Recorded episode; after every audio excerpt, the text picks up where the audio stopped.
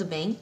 Cá estamos nós para mais um episódio do Pílulas de Podcast, o seu Bíblio Podcast. Eu sou Tatiane Amaral, a bibliotecária de vocês. Sejam todos muito bem-vindos.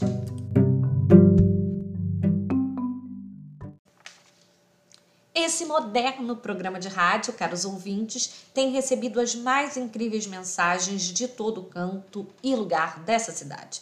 Às vezes falando sobre um tema específico, comentando o que foi discutido por aqui, outras vezes pedindo que tenhamos mais episódios, uma frequência maior.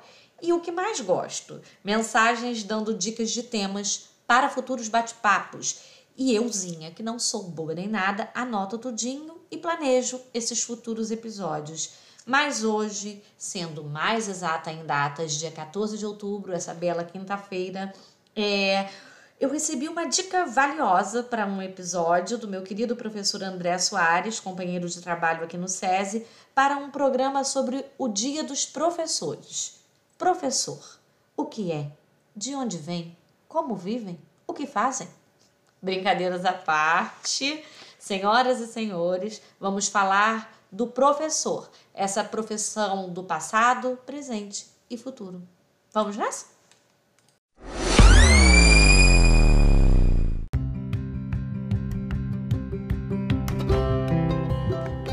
Boa bibliotecária que sou, e pesquisadora e fuxicadora, é, seguindo também as dicas do André, eu fui pesquisar a história dessa profissão, onde tudo começou, por que, que o dia 15 de outubro é o dia do professor por aqui, essas coisas.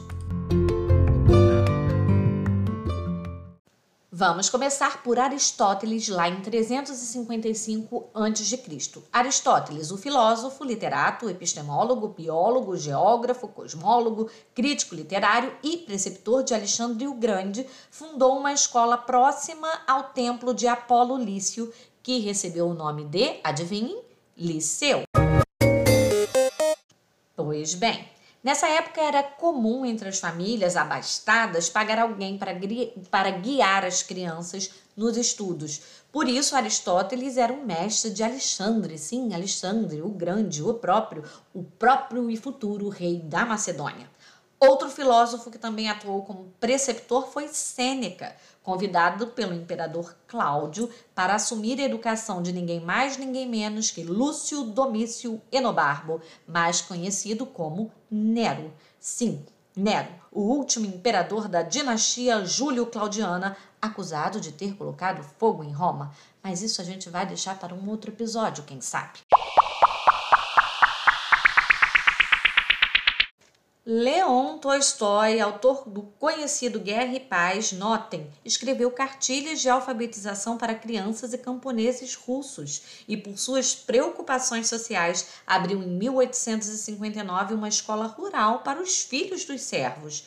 Graham Bell, o inventor do telefone, foi professor de escola de surdos mudos Bell foi para os Estados Unidos ensinar o método de pronúncia desenvolvido por seu pai, abriu sua própria escola e se tornou também professor da Universidade de Boston. Você sabia disso?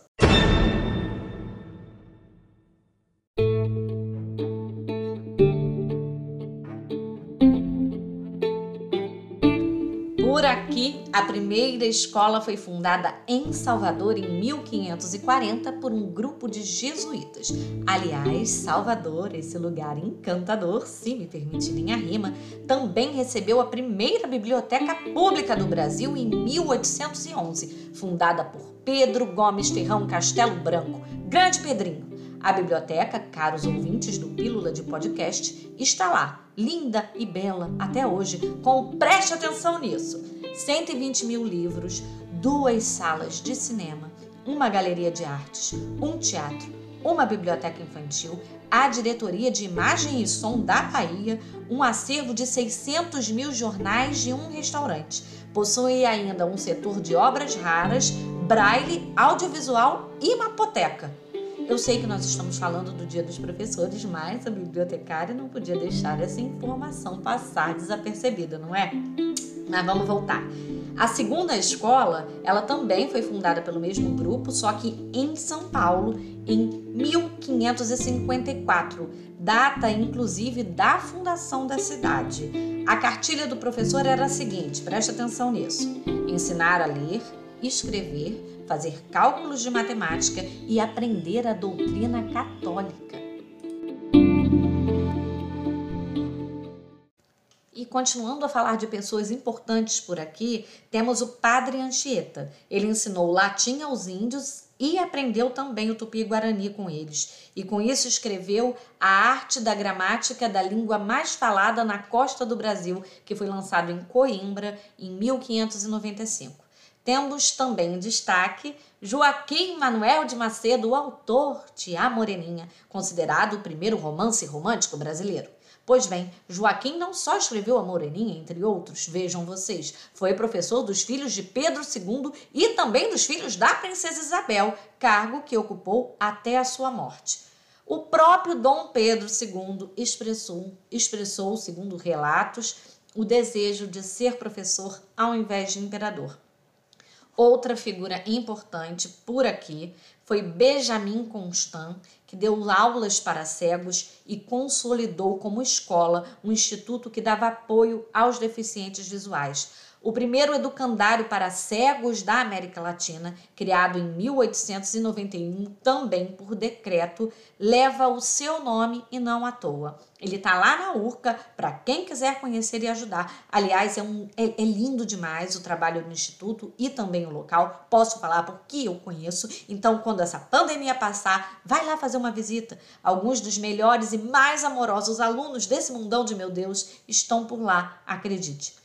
E finalizando esse, bro, esse bloco com o nosso querido e tão conhecido Paulo Freire, com uma curiosidade boa. Aliás, eu gostaria de lembrar que as bibliotecas têm livros de sua autoria prontos para serem emprestados. É sempre bom lembrar. Mas voltando, vocês sabiam que Paulo Freire, além de ser uma inspiração para os professores, ensinou 300 cortadores de cana a ler e escrever em apenas 45 dias? Pois bem, como temos um público diverso por aqui, achei bom falar desse método inovador que ele desenvolveu e que ajudou a esses 300 trabalhadores e continua ajudando um tantão bem grande de pessoas por aí. Mas como surgiu a profissão no Brasil e por que o dia 15 de outubro, Tatiane? Responda!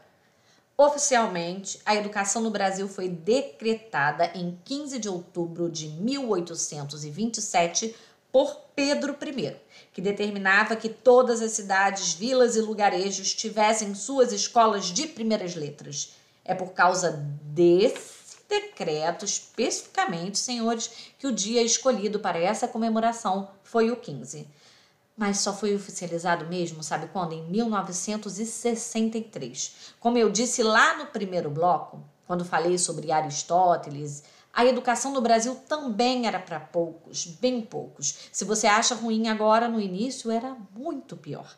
Foi apenas nos anos 30, com o surgimento dos grupos escolares, que o ensino público começou a se organizar para atender a mais alunos e o poder público passou então a se responsabilizar efetivamente pela educação das crianças. Foi quando surgiram as primeiras escolas de formação superior para professores.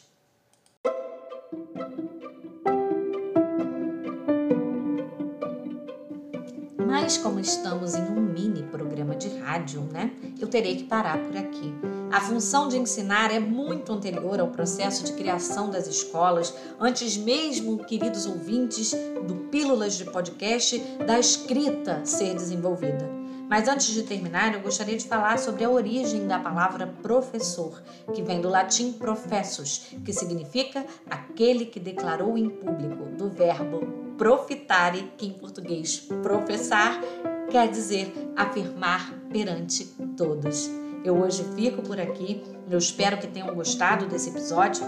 Aproveito para agradecer a todos os professores que me dão a oportunidade diária de trocas e parcerias, essa profissão linda que, particularmente falando, eu tenho a oportunidade de conhecer exatos três anos, quando ingressei na Faculdade de Letras. Eu espero em breve entrar para o time. Um beijo, um beijo e um abraço apertado no coração de todos vocês. Eu sou Tatiane Amaral, a bibliotecária de vocês e futura professora de português. Bye!